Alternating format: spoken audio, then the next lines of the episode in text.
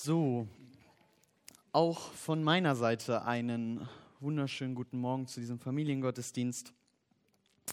Ähm, hier hinter mir haben wir ja schon bemerkt, kann man einiges wirklich toll bewundern. Aber neben diesem wunderschönen Stadtbau haben wir uns am Lego-Wochenende ja nicht nur auf das Lego-Bauen konzentriert, sondern wir haben uns auch mit einigen Themen beschäftigt. Und zwar war so ein bisschen das Thema unseres Lego-Wochenendes, auf wen können wir uns verlassen oder wer kommt uns zur Hilfe. Wenn wir mal in Schwierigkeiten geraten, wenn wir mal in Seenot kommen. Wir haben gehört von äh, Petrus, der auf dem Wasser lief, wo Jesus Hand gekommen ist, um ihn zu retten. Wir haben davon gehört, wie Jona von einem Wal verschluckt wurde und das auch eine Rettung Gottes war. Und wir haben auch von Daniel in der Löwengrube gehört, der auch von Gott gerettet wurde. Und ich habe heute etwas mitgebracht. Und ich bräuchte gleich ein paar Jungs oder Mädchen äh, aus dem Kiebitz oder vom Lego-Wochenende, die einmal kurz nach vorne kommen und mir helfen.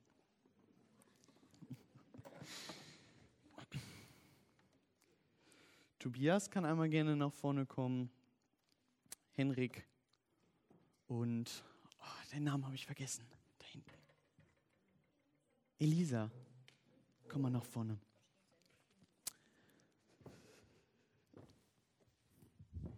So, ähm, ich habe hier zwei Häuser mitgebracht. Nicht so schön wie die, die hier stehen, aber äh, es sind mal zwei Häuser.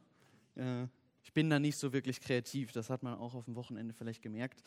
Ähm, guck mal, äh, Tobi, nimm mal das raus hier. Tobi, was ist das denn? Ein Stein. Ein Stein. Magst du den da einmal hinlegen? Der ist bestimmt ein bisschen schwer. Henrik, magst du das andere mal hier rausnehmen? Kannst du dir vorstellen, was das ist? Das könnte irgendein Streu sein. Okay, ähm, ja, da ist ein bisschen viel gedruckt. Guck mal hier an der Seite, was könnte das noch sein, außer Streu?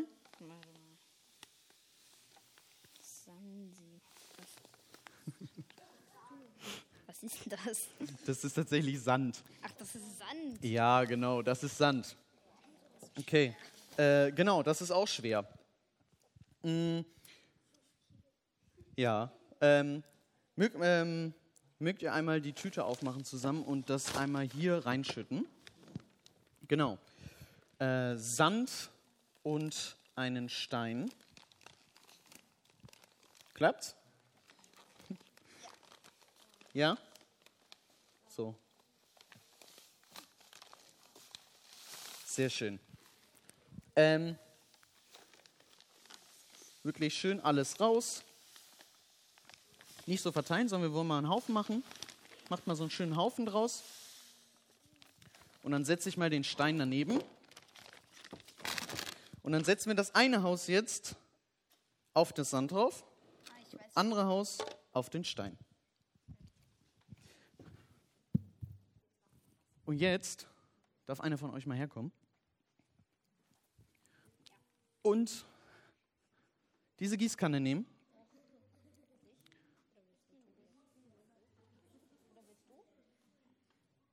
So. Und jetzt aber schön über beides drüber. Nicht nur über den Sand, nicht nur über den Stein. Schön über beides drüber gießen. Schön mal auch alles.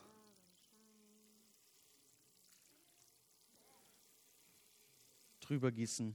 Was passiert? Das Haus geht, kippt vom Sand.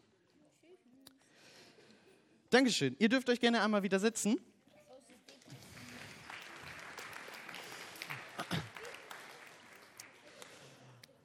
Also, das Haus auf dem Sand kippt irgendwann mal einfach weg, weil der Sand darunter weg ist. Und die Geschichte, wir haben es schon gehört, äh, steht auch so in der Bibel. Und ich würde sie gerne einmal äh, vorlesen. Ich lese aus Matthäus 7, die Verse 24 bis 27. Darum gleicht jeder, der auf diese meine Worte hört und sie befolgt, einem klugen Mann, der sein Haus auf felsigem Grund baut. Und wenn ein Wolkenbruch niedergeht und das Hochwasser steigt auf Entschuldigung, das Hochwasser steigt, wenn der Sturm tobt und das Haus rüttelt und stürzt es nicht ein. Denn es ist auf Felsen gegründet. Doch wer meine Worte hört und sie nicht danach richtet, gleicht einem unvernünftigen Mann, der sein Haus einfach auf Sand setzt. Wenn dann der Wolkenbruch niedergeht und das Hochwasser steigt, der Sturm tobt und an dem Haus rüttelt, bricht es zusammen und wird völlig zerstört. Jesus erzählt diese Geschichte am Ende der Bergpredigt, das haben wir auch schon gehört. Aber was wollte uns Jesus damit sagen, liebe Kinder? Wollte uns damit sagen, wir sollen nicht mehr unsere Häuser auf Sand bauen? Sind eure Häuser zu Hause auf Sand gebaut? Nein ne, da haben wir eigentlich schon das getan, was Jesus sagte, oder? Das Haus nicht auf Sand bauen. Ähm, natürlich ist es nicht so einfach und Jesus hat es einfach nur als eine Beispielgeschichte genommen. Doch was möchte Jesus mit dieser Beispielgeschichte äh, sagen? Oder wo möchte uns die Bibel, was möchte uns die Bibel mit dieser Beispielgeschichte denn sagen? Was, also mir kommen da so einige Fragen. Beispielsweise, was ist in der Geschichte ein fester Grund? Und was, ist, was bedeutet, dass der Sand ist? Was kann der Regen sein und was sind eigentlich die Häuser? Ähm, viele der Fragen versuche ich heute zu beantworten. Und ähm, das Haus. Fangen wir mal mit dem Haus an. Das Haus ist ja das Wichtigste. Das gibt es ja zweimal in der Geschichte. Ähm, das Haus, das steht für unser Leben. Und so wie meine Häuser hier so ein bisschen bunter bunt gestaltet sind, so kann auch unser Leben ein bisschen kunterbunt gestaltet sein. Doch was ist jetzt was hat es jetzt mit diesem Bodengrund auf sich? Also was ist der Sand und was sind die Steine? Und viel wichtiger ist doch die Frage auch noch, was ist der Regen? Also generell kann man ja erstmal sagen, der Bodengrund, auf dem unser Leben gebaut ist, das sind äh, Sachen, woran wir uns festhalten, wo wir versuchen, unseren Halt zu finden. Das können sein äh, Familie, Freunde, die Arbeit oder die Schule, Hobbys und vielleicht sogar einiges mehr. Doch wie unterscheiden wir jetzt, was ein fester Untergrund ist und was ein sandiger Untergrund ist?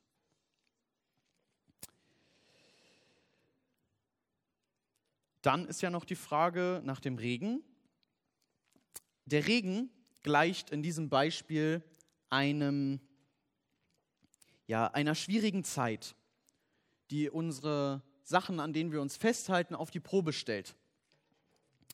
Wir, ja, wir sind vielleicht in der Firma und äh, da werden auf einmal Stellen gestrichen und man ist gar nicht mehr so sicher, ob man die Arbeit behalten kann. Man streitet sich mit seinen Eltern zu Hause oder mit der Familie generell. Und auf einmal, ähm, ja, auf einmal ist dieser vermeintlich doch feste Untergrund gar nicht mehr so sicher. Und in der Geschichte gibt es ja ein Haus mit Sand und ein Haus auf Fels. Also ein Haus, was sich auf einen lockeren Untergrund einigt und wenn, ein, wenn dann schwierige Zeiten kommen, dann bricht dieser Untergrund weg. Doch was ist jetzt mit dem Felsen? Ist der Fels bei uns im Leben, sind das die Gebete? Oder das Vertrauen, das wir in unserem Umfeld suchen? Ich glaube, dass es in verschiedensten Situationen verschiedenste Möglichkeiten gibt, was so ein fester Untergrund sein kann.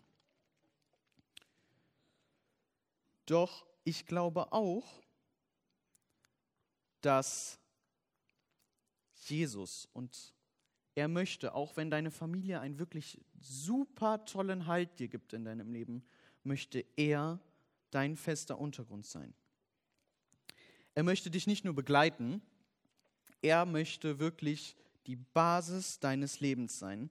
Und er möchte, dass du dich auf ihn verlässt, dass du dich wie auf einem festen Fundament wirklich stark drauf abstützen kannst in deinem Leben, wenn schwierige Zeiten kommen.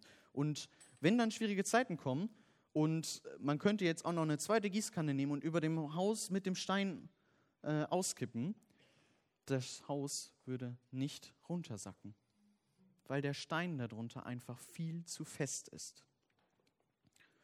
Und das Tollste bei Jesus ist, wenn er dieser Untergrund ist, möchte er dich nicht dazu zwingen. Er möchte, dass du dich freiwillig auf ihn verlässt. Jesus möchte, dass du dich auf ihn zubewegst. Er möchte für dich da sein. Doch wie können wir jetzt Jesus eigentlich zu unserem Felsen machen? Wie können wir Jesus zu unserem Felsen in unserem Leben machen? Jesus, um Jesus zu unserem Fundament zu machen, ist gar nicht so viel notwendig. Er selbst sagt, dass Glaube allein reicht und wir können durch ein Gebet oder durch das Lesen in der Bibel unseren Glauben immer wieder stärken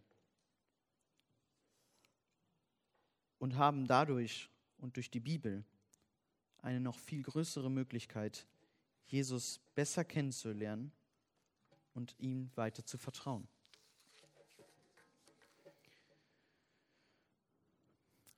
Doch manchmal sagt man sich,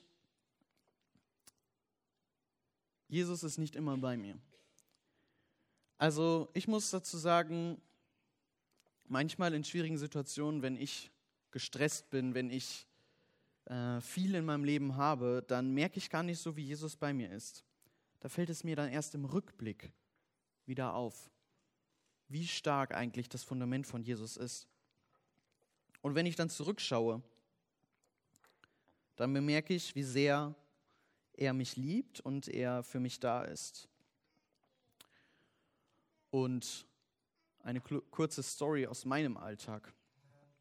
Ich durfte Jesus in letzter Zeit wirklich sehr, sehr stark erleben. Vor ungefähr vier Monaten habe ich nämlich meine Prüfungen absolviert zum Pädagogen. Ich habe sie bestanden und eigentlich ist es ja ein Grund, fröhlich zu sein.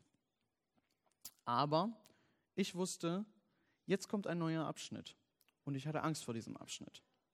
Ich hatte Angst davor, mein gewohntes Umfeld zu verlassen. Und in dem Moment konnten mir weder meine Freunde noch meine Familie wirklich beistehen, weil ich bin in eine komplett andere Stadt gezogen. Und zudem, dass ich noch in eine komplett fremde, für mich fremde Stadt gezogen bin, habe ich auch noch eine andere Hürde zu meistern gehabt. Und zwar hatte ich diesen Start von Schule zum Arbeiten. Und mich plagten an dem ein oder anderen Abend tatsächlich so die ein oder andere Sorge.